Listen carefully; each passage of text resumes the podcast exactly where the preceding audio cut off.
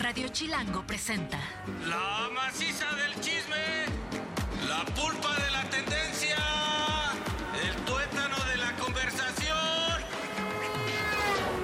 Jan Duverger y Pilinga 2 llegaron para preguntar ¿De qué hablas, Chilango?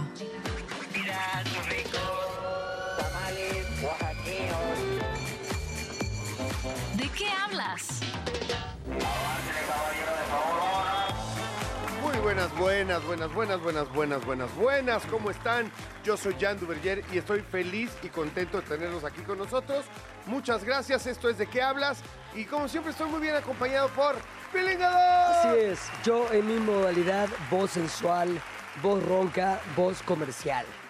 ¿Por qué? Porque no me dio afortunadamente COVID, pero sí me dio una gripa que me dejó así disminuido en O sea, mi voz. pero ¿desde cuándo te dio esa gripa o qué? No, ya tienen, porque... Porque es raro. O sea, ayer, Sí. esta semana no te había visto Y ahí te va, ayer tuve muchas juntas, estuve hable y hable y hable, y en la última, que ya fue por ahí de las 8 de la noche, me tocó de... ya no puedo hablar. Así que dije, me voy a cuidar toda la mañana, no pude, tuve dos juntas más, así que vengo aquí disminuido, pero con más ganas que nunca, es más, las ganas de hoy, ningún A ver, programa de la temporada. de todas las juntas que tienes, porque Sí. eres el hombre junta, eh, tienes Soy el hombre reunión. ¿has El, visto el- ese el hombre reunión. No, no había visto eso, pero tú, pero tú eres el hombre juntas, ¿no? Sí. El hombre proyectos.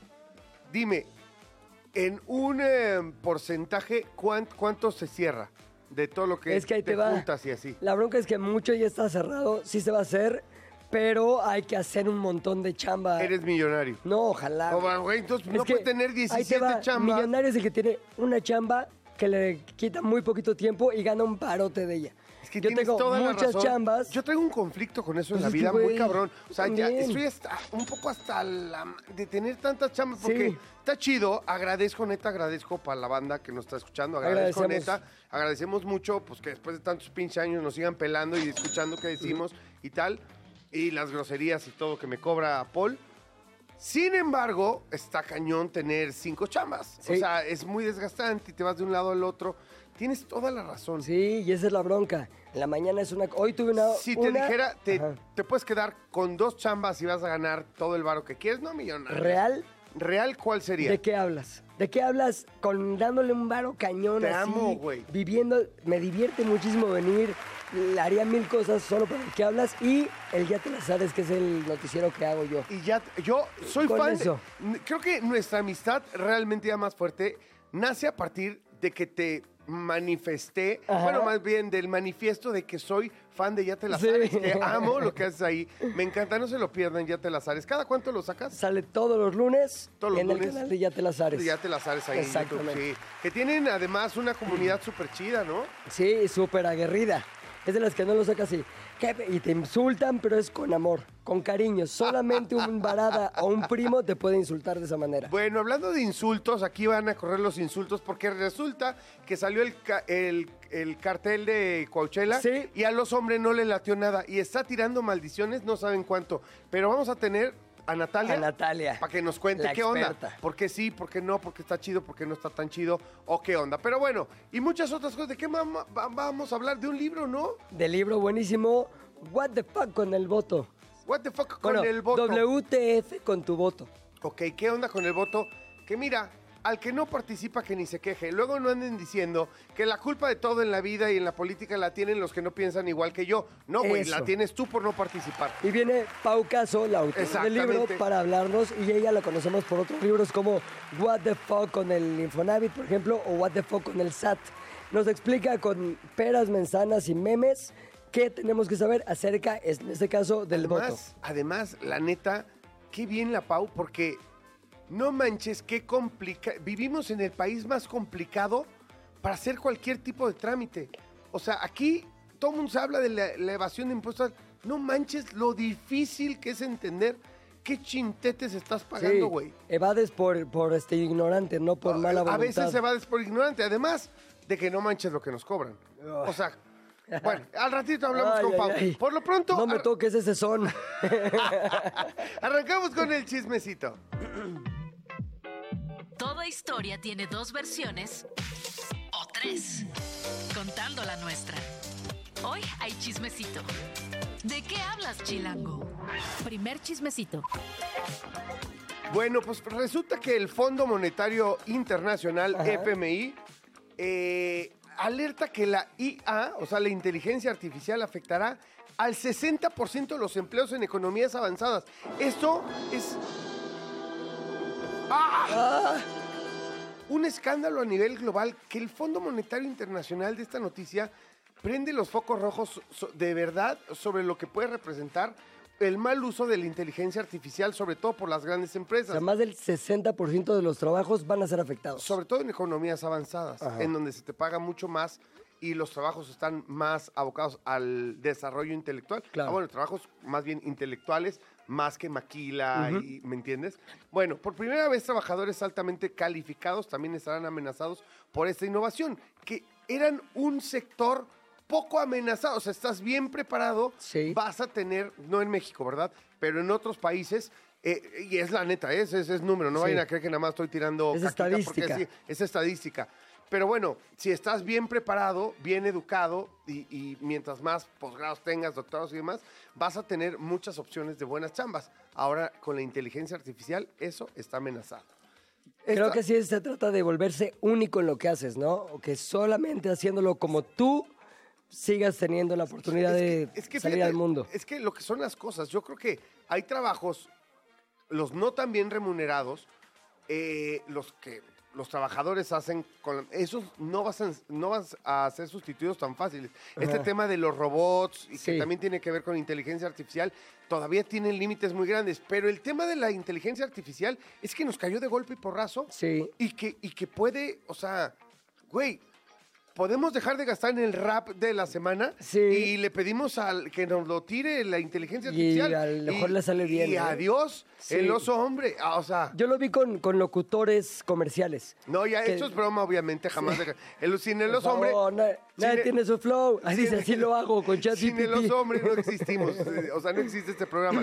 No, pero la neta creo que estoy tratando de hacer entre broma un. un, eh, dar una idea de cuáles son los trabajos que están Ah, amenazados. pero lo que te decía, los, los locutores comerciales, los que Claro. es como compra tal producto para que no tengas flujo. ¿no? O sea, Paul, ¿eso hace Paul? Por ejemplo, Sí. Paul, que lo hace, fácilmente puedes meterte una inteligencia artificial, ponle voz de Paul este, Renault con cierto nivel de pederés que tiene Paul, y entonces lo hace la inteligencia artificial muy bien y muy barato, mano, que es lo sí, más caño. atractivo. Porque Paul cobra caro, güey. Sí, uh. No, no, no quiero Mira. ni platicarles nada. Solo les digo que Paul cobra No caro. me toques ese sol. ¡No me toques ese sol! ¡Maldita sea!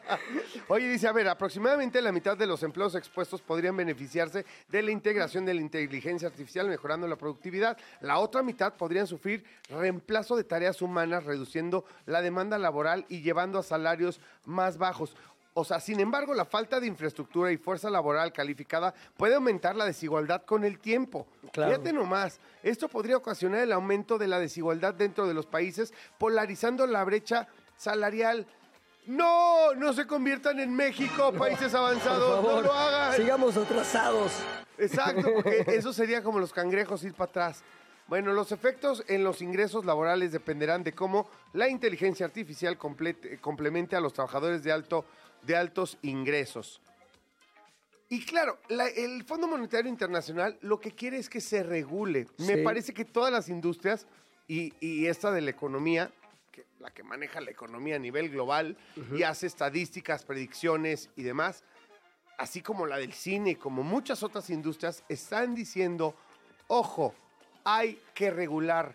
Esto no es como, le- como así el Internet, que aquí llevamos Sí. años gritando con que hay que regular un montón de cosas. Urge legislar.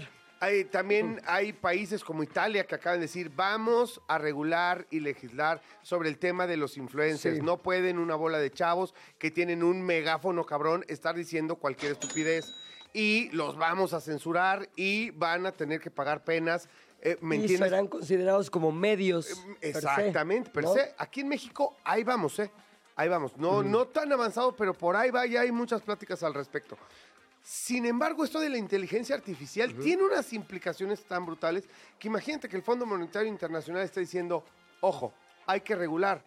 Porque en el mundo lo que importamos somos los humanos y no Sí. podemos nada más abrir una brecha en la que los muy ricos y las grandes empresas se beneficien brutalmente por tener acceso a lo más avanzado, en este caso inteligencia artificial, y así acaben con una clase media y solo se queden con la clase trabajadora. Esa es la neta. Oye, ¿Qué es lo que amenaza la inteligencia Nos artificial? surge invitar a Sebastián Tonda a Sí, hablarnos. Acaba de sacar el libro de irrepla, irreplanza- que no puede ser reemplazados, irreemplazables. Que es la manera en que él explica qué onda con el futuro de la inteligencia artificial y cuáles son los puestos que son susceptibles a desaparecer y otros a evolucionar gracias y a favor de la Bueno, y inteligencia Sebastián artificial. Tona, que es simple y sencillamente uno de los hombres más avant-garde en términos Así de... es. eh, pues, en términos de cuestiones digitales, ¿no? O sea, es un tipo que desarrolló las primeras grandes páginas web, las primeras campañas digitales, espectacular. Un tipo, la verdad, que yo admiro Lo mucho. tenemos que tener. Ya vino con Gina, vamos tranqui. Hay que invitarlo de qué hablas porque aparte es divertidísimo escucharlo, muy entretenido y siempre da información súper valiosa como la de su libro. Bueno. Irreemplazables. Ya quedamos. Es un compromiso traer a Sebastián Tona. Estás tonda. Chismecito 2.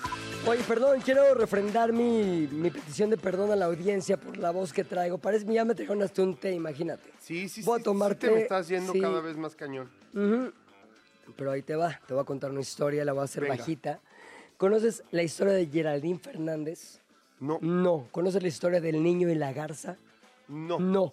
¿Conoces el estudio Ghibli? ¿Así? Ahí te va. claro, muy cañón de el animación. viaje de Chihiro. ¿Cuándo Claro. me dijiste que el mamotreto de no sé qué, doña Demóstenes? Oye, gana... La princesa Mononoke. Mononoke. Oye, ganadores de cualquier cantidad de premios, ¿no? Claro, incluido para el niño y la garza, el Globo de Oro. Claro. Y le ganó a Elementos de Pixar, le ganó a Mario Bros, le ganó a un montón de favoritas, porque sí, al parecer, El Niño y la Garza es una belleza y una gran, gran película de animación. Ahora, la historia no es acerca del estudio ni de la película, sino de Geraldine Fernández, quien es una supuesta animadora colombiana que ella afirmó haber dibujado más de 25 mil fotogramas de la película. Es decir, 25 mil fotogramas, si calculamos que cada segundo es un fotograma, estamos hablando más o menos como de media hora de la película. Entonces, esa película ganadora ahorita del Globo de Oro, el 25% es de Geraldine Fernández. O sea, ¡Wow! de- según esto, Y, y según eso, ¿y no? es lo que todo el mundo dijo, wow. Lo que la llevó a estar en portadas de revistas, siendo entrevistada por distintos medios en Colombia. Lo, lo que es normal, ¿no? O sea, Claro. no como cuando nosotros tenemos a un participante de una película muy ganadora en Oscars y Globos Claro. de Oro, ¿no? Ya, obviamente tenemos directores y demás, pero en este caso está súper chido, ¿me entiendes? Para la gente de Colombia se, siente, se, se- se sienten profundamente orgullosos pues, de este talento. Totalmente, como yo me sentiría si ella fuera mexicana. Ahora, todos le preguntan, oye, ¿y te fuiste a Japón? ¿Estuviste allá? Porque el estudio es de allá, evidentemente. ¿Cómo fue trabajar en ese contexto, en un país tan lejano?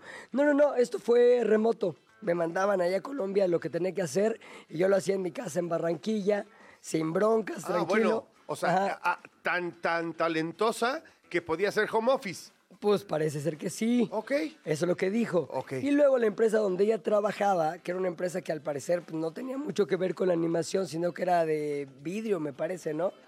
Tecnoglass se llamaba. Tecnoglass. Como vidrio tecnológico, así, Tecnoglass. Qué raro, ¿no? O sea, una animadora de esa envergadura.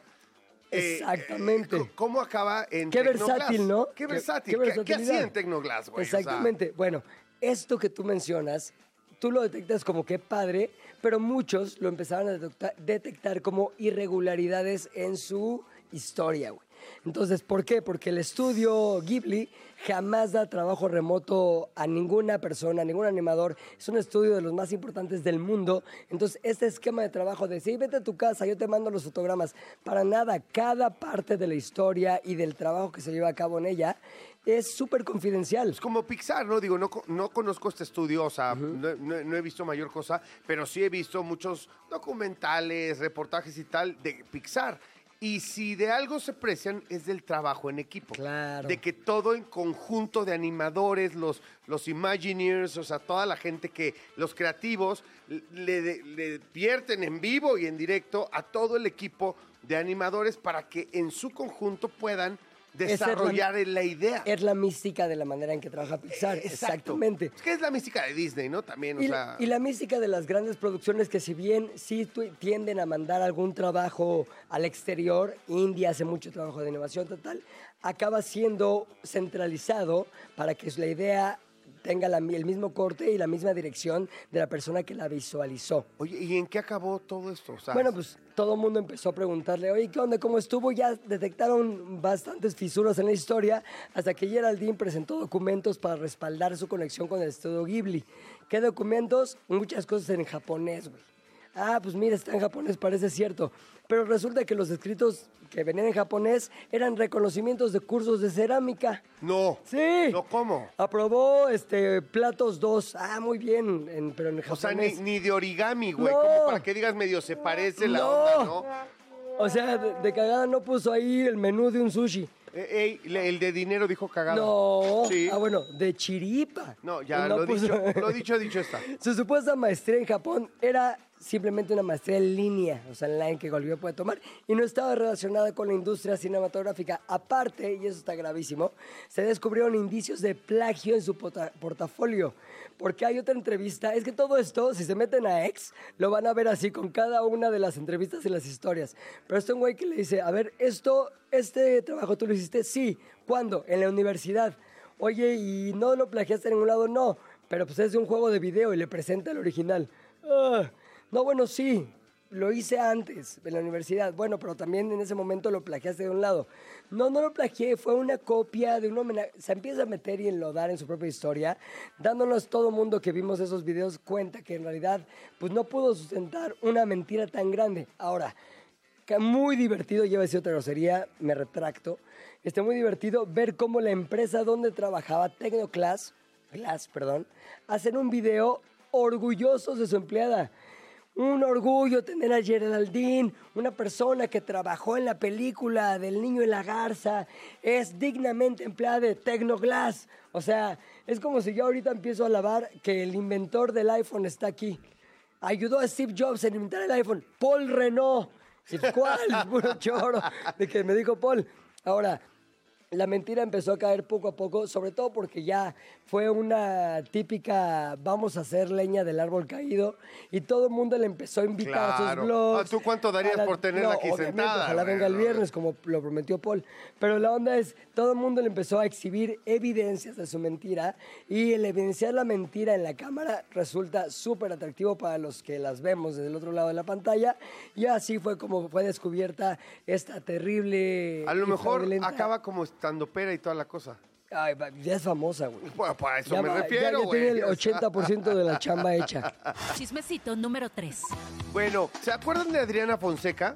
Sí, Actriz, muy guapetona. chaparrita. Chaparrita, muy guapa. En algún momento sí yo creo que era considerada, considerada la actriz más guapa del Sí, país, ¿no? sí. Adriana Fonseca, si no me equivoco, ¿es veracruzana. Adriana? Sí, ¿no? Y salió Adriana la película de La Tregua, ¿te acuerdas? Que Sí, hicieron claro. la, la novela de Benedetti, la hicieron película y era la protagonista. Era más, era, eh, siempre fue más actriz de telenovela y, y de cuestiones de televisión.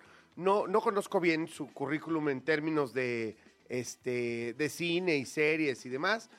Sin embargo, la veracruzana, pues bueno, luego se fue a Estados Unidos y como que ahora regresó. Y ayer fue, o sea, tema de un escandalazo que también, afortunadamente no le pasó nada a nadie, pero Ajá. estuvo, la neta, y para serte muy sincero, divertido. A ver. Ok, porque ella, o sea, us- estaba eh, trepada en un servicio de taxi por aplicación, Sí. ya sabes, y de repente empieza a hacer un live, iba acompañada de su mascota, y empieza a gritonear en un live que estaba muy asustada porque estaba siendo agredida verbalmente por el, por el eh, chofer, por el conductor del taxi de aplicación, que le había dicho de todo, que le había ofendido, que le dijo racista, que, eh, que no la quería dejar bajar, que había dicho cosas bonitas de su perro pero feas de ella. Ay, sí. Te lo juro.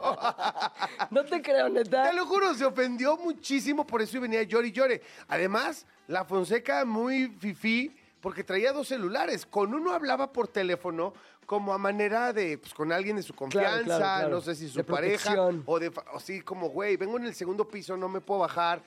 Y en el video, el taxista venía gritando, el, el conductor de la- eh, del auto venía gritando, no, pues es que no, una persona muy desagradable viene pisoteando todo mi auto.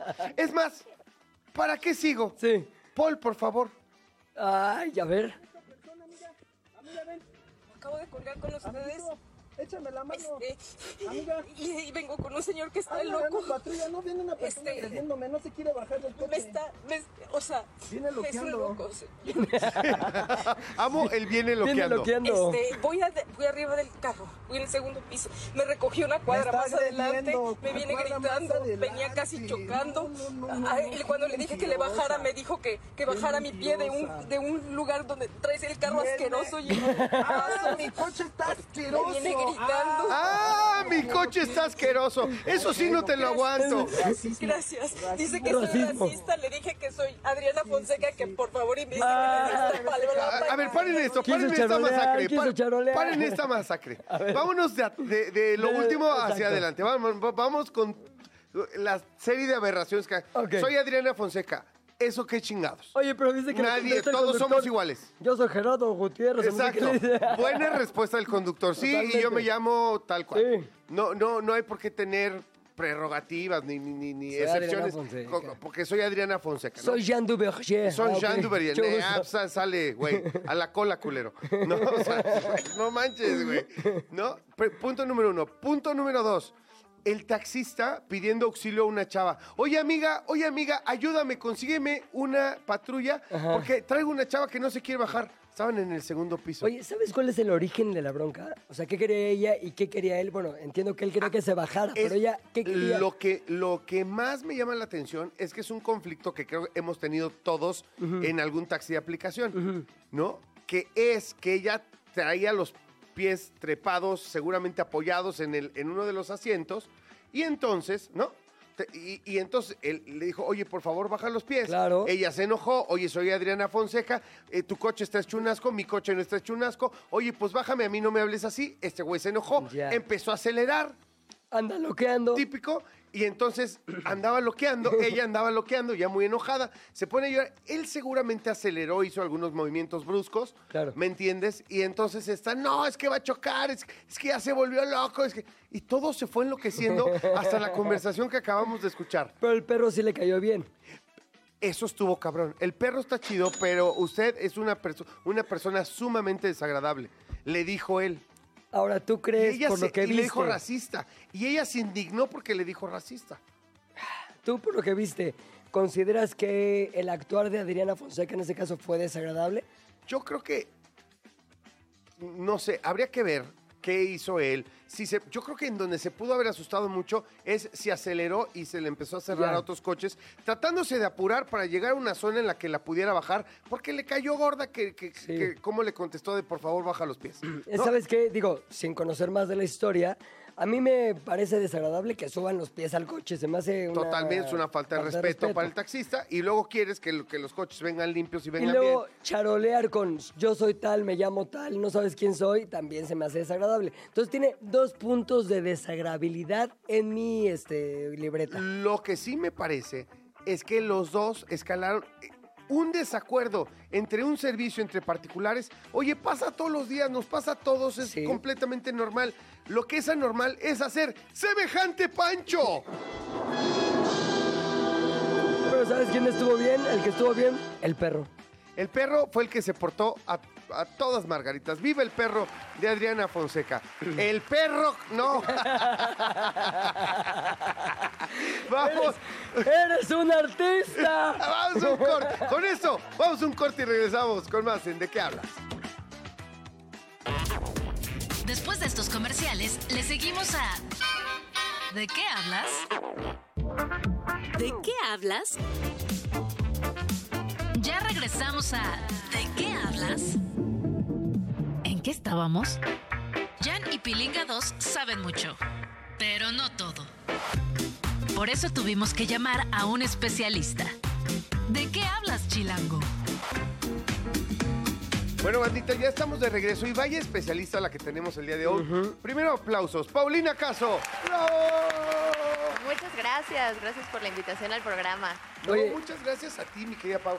Y Pau viene con su libro eh, bajo el brazo que se llama What the Fuck con tu voto. Con tu que voto. es el tercero de la serie What the Fuck, ¿cierto? Sí, sí, sí. Primero fue What the fuck con el SAT, Ay. luego What the fuck con el Infonavit Ay. y ahora What the fuck con tu voto. El de What the fuck con el SAT es como para dejar la pregunta ahí para siempre. Fuck con el SAT? Porque además estoy seguro que para cuando terminaste el libro ya habían cambiado y puesto 17 impuestos más los malditos. No, no saben lo que me pasó. Esto es una historia real. Yo estaba escribiendo así eh, el manuscrito, lo mandé casi casi a imprimir y dijeron, bueno, en enero sale para impresión y distribución. ¿Y qué creen? En diciembre el SAT cambió todo, No, anunció claro. nuevos regímenes fiscales, la nueva este, versión de facturación CFDI 4.0 y eso no había alcanzado a entrar en el libro. Entonces, por eso tuvimos que hacer una actualización, Ya. así que lo más pronto posible para estar actualizados. Ahora está cañón, o sea, el SAT seguro ya pusieron el, el impuesto del bienestar, güey. Ya sabes que les, les, ma- les mama, iba a decir, pero bueno, no. Les gusta mucho a los de la 4T, con lo cual todo bien, no hay problema. Y eso que dije que malditos del SAT no es cierto, ¿eh, nenes? les mando besos. benditos. Si te están escuchando, le- que te den saldo a favor. Les, los mando, quiero mucho. les mando besos, nenes del SAT. Ya soy un tipo. Y que paga. dinerito. Eh, sí. bueno, Oye, pero hablemos pero- del de What the fuck con tu voto. Pues miren, cuando estaba haciendo la investigación de este libro, me topé con unos datos muy interesantes. Y es que estas próximas elecciones del 2 de junio van a ser históricas porque van a ser donde vamos a votar la mayor cantidad de jóvenes. Van a ser alrededor de 36 millones de jóvenes. ¿Cuán- ¿Cuántos millones de jóvenes O sea, vamos a- somos? entre que 18 vamos a y a qué? votar? 18 y 34 años. Ah, Así que obvio nosotros. entran, obvio entran. Sí, sí, sí. Sí, claro. Y esto representa el 40% del padrón electoral. O sea que los jóvenes vamos a tener el poder de decisión de quién va a ser nuestro futuro presidente o presidenta.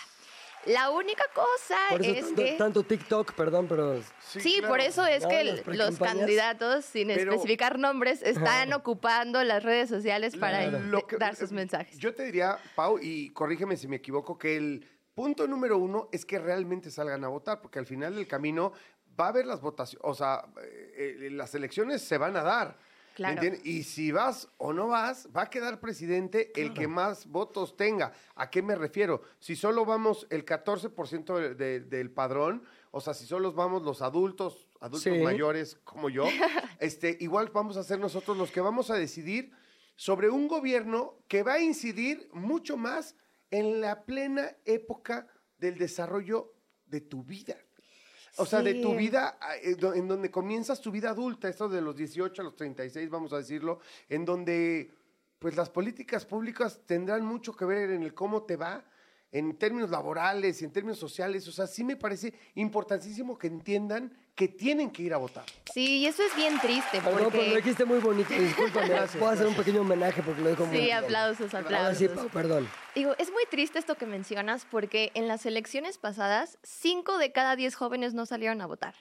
Y esto nos da como un indicador de 34% de abstencionismo en, para estas próximas elecciones. Entonces, si el mensaje es muy claro, hay que salir a votar, ya lo decías hace ratito como en, un, en un corte comercial, que no podemos echarle la culpa al de al lado si nosotros no estamos tomando la responsabilidad por nuestra cuenta propia.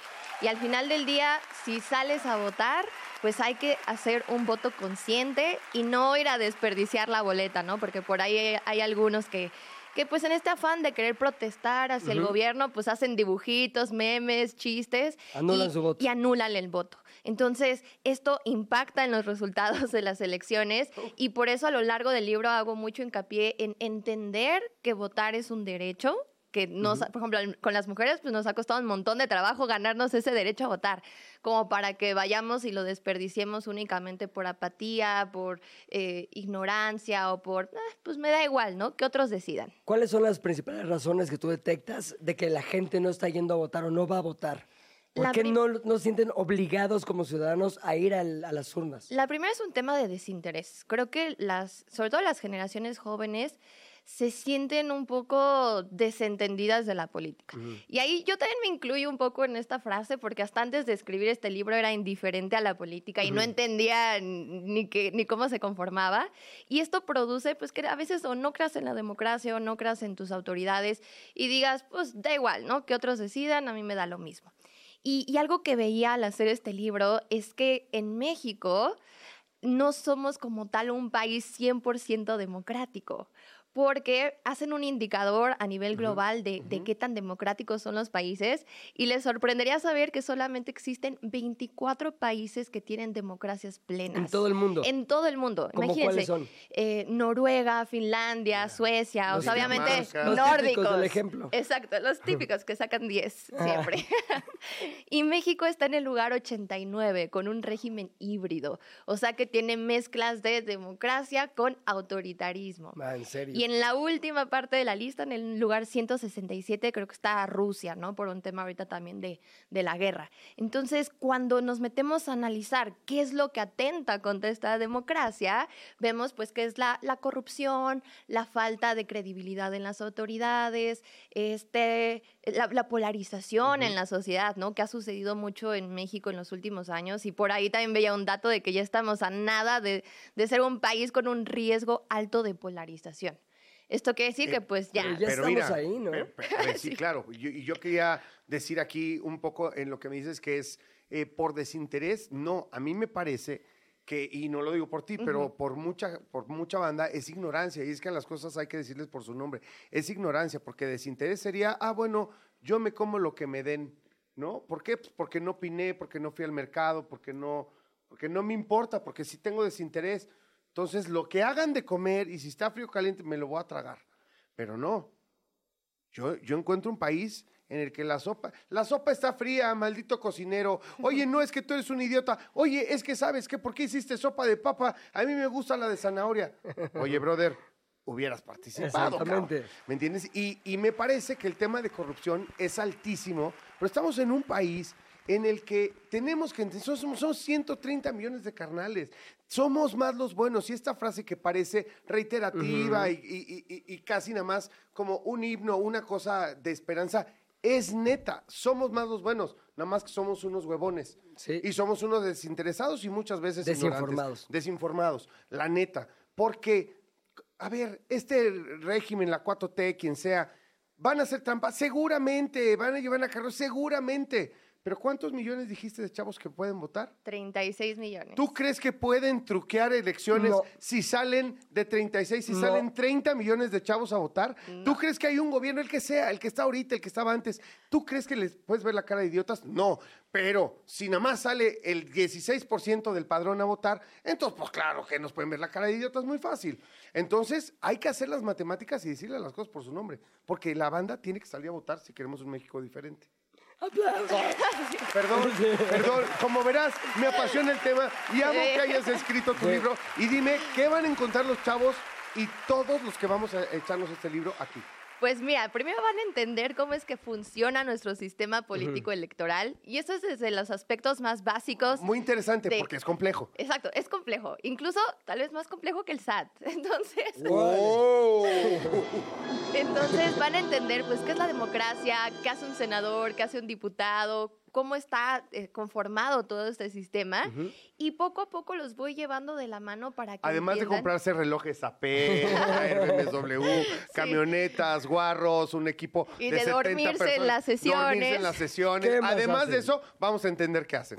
Sí, y, y voy guiando al lector de la mano para ayudarlo a definir una orientación política. Y ojo, este libro es totalmente apartidista, es neutral, o sea, en ningún momento realmente hablamos de, de los partidos políticos, pero sí te voy dando tips para que veas de acuerdo a tus ideales, a tu forma de pensar, a tus valores, si eres más de, de derecha, más de izquierda, más de centro, y sobre todo, pues entender la parte fundamental de cómo es que se organizan las elecciones y qué tan relevante es salir a votar y todos los tips para evitar delitos electorales. Porque digo, todos sabemos que hay cosas que pasan durante las elecciones que no deberían, como por ejemplo que te pidan la foto de tu boleta para asegurarse que hayas votado por X Delito. partido, que te pidan tu INE, ¿no? Que la recojan en el trabajo. Eh, que te quieran amenazar o que te quieran comprar el voto dándote despensas o lo que tú quieras, ¿no? Entonces, todo esto son delitos electorales que hay que denunciarlo a las autoridades y por ahí pues les dejo el número de la FEPADE y todo para que metan la denuncia y, y, pues entiendan que este voto es libre, es secreto y que nadie, nadie, nadie puede decirte por quién votar. ¿Cuál fue la manera en que te informaste de todo esto? Porque dices, yo tampoco sabía tanto y me fui dando cuenta de dónde sacas toda la información y sobre todo, cómo la simplificas, porque entiendo que hay memes, hay gráficos, Sí, hay una manera muy exacto, didáctica es- de, eso es lo que- es el información. Pues para este libro me aventé 12 libros de divulgación que escribió el INE sobre política y diferentes cosas. Y esto también es una coedición con el INE. Es el primer libro de los tres que hago que sale en coedición con una institución. Y esto es porque cuando ellos se enteraron que yo estaba escribiendo el libro y me acerqué con ellos para pedirles cierta información, Claro. Me dijeron, oye, está padrísimo y queremos participar y sumarnos para regalar este libro a cualquier joven o a cualquier persona que Qué quiera maravilla. interesarse. Y también lo va a distribuir, eh, además Sí, de que sí, supongo sí. lo podemos conseguir en librerías. Sí, lo pueden encontrar en cualquier librería en formato digital, audiolibro o físico, pero también el INE va a estar regalando algunos ejemplares en diversas actividades a lo largo del país. Ay, pues la verdad, yo me sumo a- a- al interesante trabajo que hiciste. Me parece que es una época en la que tenemos que informar a la banda. O sea, si queremos tener un país mejor, tenemos que participar de una u otra manera. Tú ya lo hiciste con este libro y con los otros. Me parece que eres una de esas personas, una mexicana que aporte, que aporta con hechos. Y la verdad que un aplauso para Pau, porque me, me parece la verdad extraordinario esto. Y sobre todo que viene una época. Híjole, por favor, necesitamos participar. Por favor, sobre todo si vamos a definir con nuestro voto las elecciones, la única manera de asegurarnos que esto sea real y no solamente un deseo es yendo a las urnas. Sí, y sabes qué, yo creo que hay mexicanos, por ejemplo, mi postura es, yo no estoy, evidentemente tengo ciertas preferencias que no las voy a decir, las voy a dejar en privado, pero no es ni de que se quede uno ni que vayan nosotros, lo que quiero es que la gente participe. Lo que a mí me calienta es que se tomen decisiones el país, en el país que tomaron unos cuantos. Sí, que no nos representan a la mayoría. Yo puedo ir a votar por uno, pero si hay una gran participación y gana otro, ok, es lo que la mayoría quiere, cámara. Vamos a chingarle todos juntos. O sea, y me parece que se deja de cobrarme, Paul. no, y entonces, pues está súper chido y me parece, me parece que es un gran aporte. Felicidades, Pau. Muchas gracias. Gracias, Pau. Muchas gracias y los invito a seguirme en mis redes sociales. favor. Como arroba pau.caso con doble S o arroba WTF con guion bajo, porque ahí siempre estamos resolviendo dudas de la vida adulta. Ay, me encanta, me encanta. ¿Ya tienes el tema del siguiente? Ya, ya, ya se está escribiendo. Sale, yo creo que en julio. ¿Y de nos este puedes año. spoilerear No. un poquito? El nombre, hacia- ¿para dónde vas? La mitad, exacto. Eres, Tres puntos Ya tienes la mitad, ya tienes eres una mujer listísima. Gracias, de verdad, un honor tenerte por acá. Muchas Gracias, gracias. Nos vemos pronto cuando ya Sí, nos sí, puedas sí. decir Ya del cuando les siguiente. diga, espero mi invitación. Vale, y por lo pronto, todo el mundo a comprar y conseguir What the Fuck con tu voto. ¿De qué estás hablando, Chilango? Y ahora estamos por Ay, recibir. güey, tranquilo. ¿viste mi voz Sí, sí. de emoción, porque De vamos con un tema que a mí me interesa mucho. Tiene que ver con la música, tiene que ver con festivales y tiene que ver con Coachella, que Mira. es un festival que a mí me encanta. Pido, por favor, aplausos y fanfarrias porque ha llegado mi consentida. Perdón, sé que me voy a meter en problemas con mucha gente, pero ha llegado mi consentida. Ay, Jan, muchas gracias. Me halagas, me halagas. Ustedes también son mis consentidos. ¿eh? Ay, gracias. Pero no les digan nada allá afuera, Sí, no. porque se enojan. Lo bueno es que nadie nos está escuchando, ya todos con la cara allá afuera. Así de... Oye, Nat, eh, Coachella, yo que soy, ya sabes, neófito, no soy tan bueno para esto de la música, nada más escucho lo que ponen en el radio en todos lados, me gusta, la verdad muchas veces ni me entero quién canta ni nada, pero hay unos clavados como el oso que está a punto de, híjole, de emprender un tema ahí de violencia y así y demás, que Ajá. porque no le gustó nada el, El line-up. el line-up de Coachella. Es que no está Bad Bunny. No está, ya estuvo.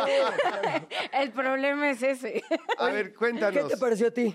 Em, a ver. eh, Real, así. A mí la verdad es que ya tiene unos años en que Coachella a mí musicalmente me sorprende mucho Ajá. en términos de que no es necesariamente la música que yo consumo eh, de manera eh, recurrente. ¿Esa sorpresa es positiva o negativa? Es más o menos, porque pues uno también se va haciendo más viejo.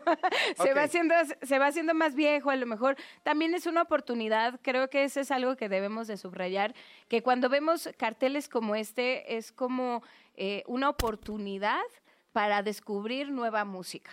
Y creo Sí. que eso es algo que debemos de estar abiertos a que de repente sí nos sorprenda que no conocemos a muchos de los que están anunciados. ¿Te pasó a ti? Fíjate que Sí, va- me- Bueno, ya para que le pase a Natalia. Pero es justo lo que pensé.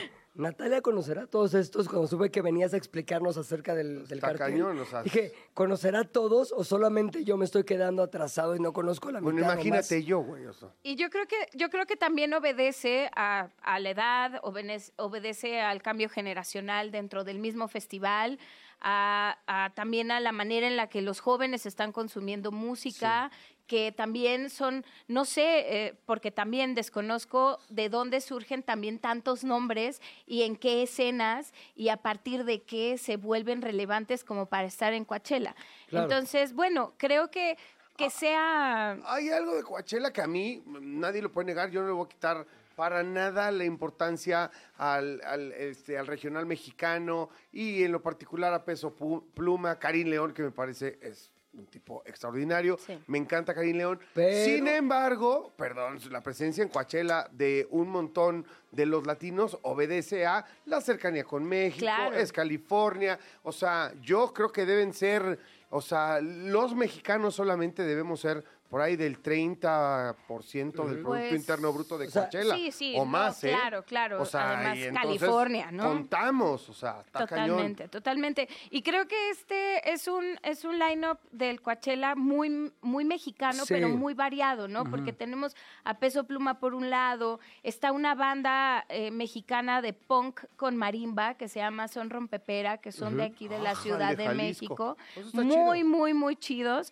Está también Kevin Que tiene esta cosa medio folk que sale como de esta escena que inició Ed Maverick Ajá. que son estos chavitos que empezaron con la guitarra un poco a, a ser cantautores y a conectar con los chavos de otra manera, creo que eso también hay que decirlo. Está Girl Ultra, que es un poco más RB, que es un poquito más soulful, ¿no? Su, Sí. su voz y, y la música y la propuesta que trae. Está Latin Mafia, que son estos tres chavos de Monterrey que salieron de TikTok y de pronto también están llenando Pepsi Centers y están haciendo cosas increíbles por su cuenta. Está Karin León, que ya dijeron, está Santa Fe Clan, está Peso Pluma. Vaya, creo que sí, en, en su momento sí de repente habían un par.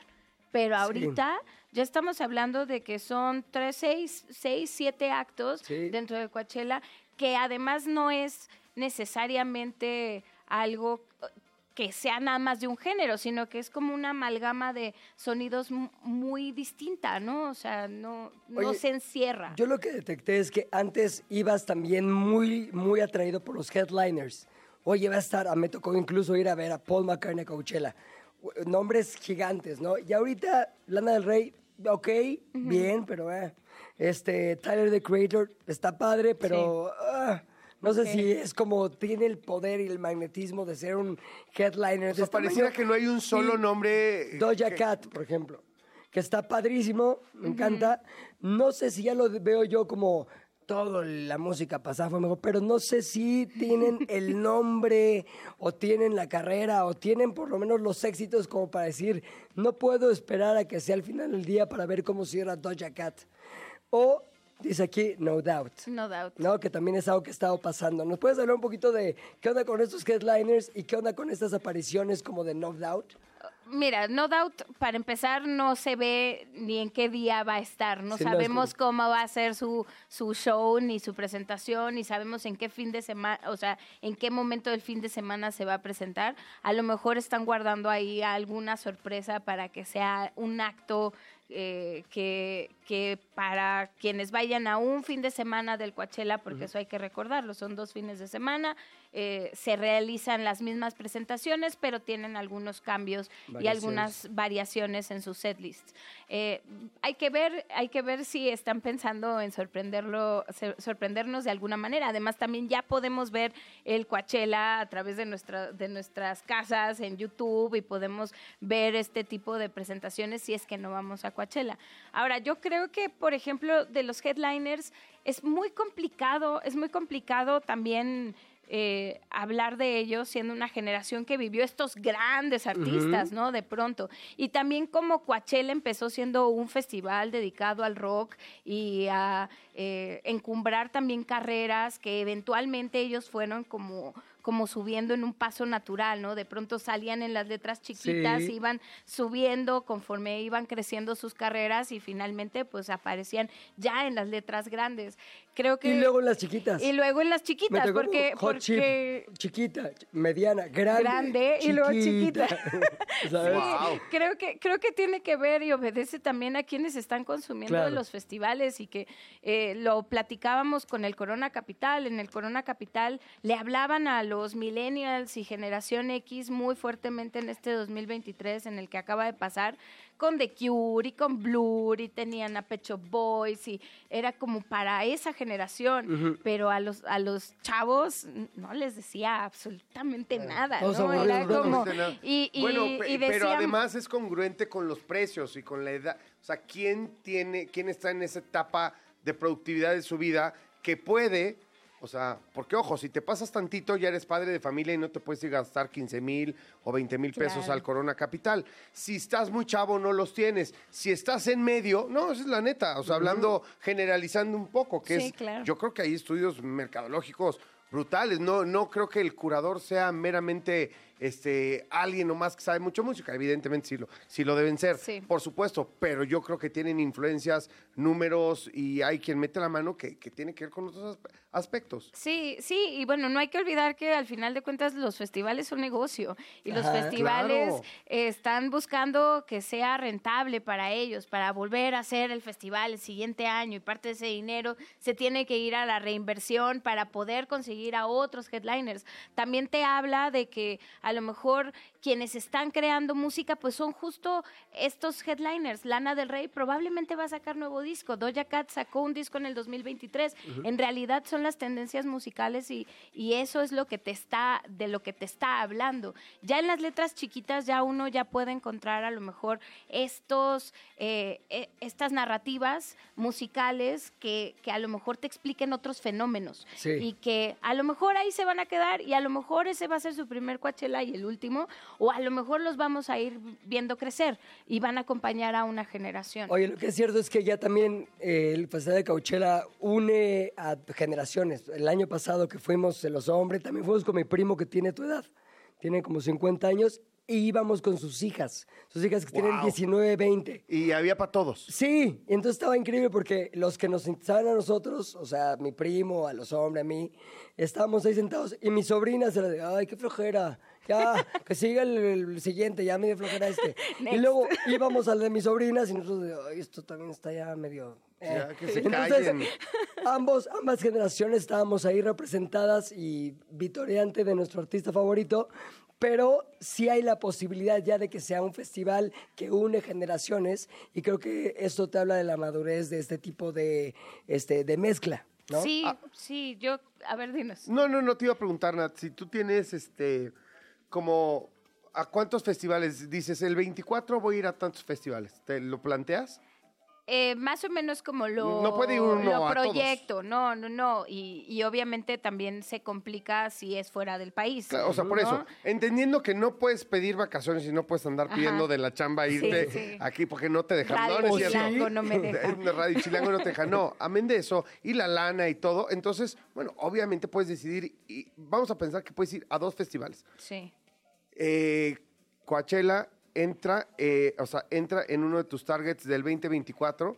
Para mí no. Eso, gracias, quería saber. Para mí, No. para mí no, pero, pero Ok. porque yo, cons- yo consumo, o sea, consumo también la nostalgia, otro tipo de nostalgia Ajá. y consumo otro tipo de música, ¿no? Hay muchos actos que creo que sería muy padre de ver y me emocionaría mucho irlos a ver, pero, cos- o sea, siendo como este esta cosa de costo-beneficio. Costo-beneficio.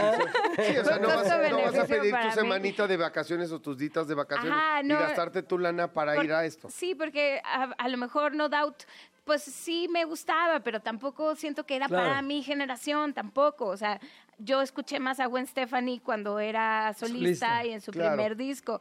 Este, a lo mejor para mí es más importante ver actos como Black Country New Road, que es una banda inglesa que lo hacen increíble, o a lo mejor ir a ver a Son Rompepera hacer lo suyo en Estados Unidos y ver cómo hacen este esta marimba punk o no sé, o sea, Bueno. creo que no no yo Pero no si el permiso te lo consigo yo y te invito, ¿vas?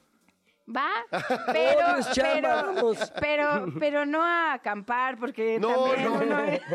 uno ya no está para eso. mi- cierras mi- mirad, qué poco me conoces. O sea, eso, eso, soy el negro más nice que has visto en tu vida. Yo no sé esas Jay-Z cosas. Jay-Z piensa lo Acampar. contrario. O sea, ¿Qué es no manches, güey, no mames. No, ¿qué es eso? Creo que en ese sentido, pues sí, justo, si, va- si eres joven, pues tienes ganas de ir a acampar, Claro. tienes ganas de ir a la aventura, tienes ganas de ir a Y la- conocer. y la espalda. Y, y Fui está bien. Fui joven y nunca tuve ganas de eso, ¿eh? Y está jamás. bien que, a, que Ay, a sí. algunos les guste y les prenda la idea del Coachella 2024 y está bien que a algunos no. Calificación general del... Pues yo le pondría un 6. Ah, Ay, sí, la muy bien. castigó. Andaba en Sin violencia como el oso, pero castigó al festival. Oye, Nat, eres lo máximo. Gracias por Sí, estar neta, siempre aquí. gracias. No, muchas gracias a ustedes por invitarme y pues que tengan bonita tarde. Carnal, gracias por estar a pesar de esa voz que, te, hombre. que ya te lastima. ¡Un Cuídate. placer! ¡Los quiero, hijos! Esperemos que para mañana estés bien, si no me mandas a No, los mañana hombres, ya por va a favor. estar súper bien. Órale. El oso hombre. Adiós. Se terminó la plática por hoy, pero nos escuchamos mañana, a la misma hora. ¿De qué hablas, Chilango?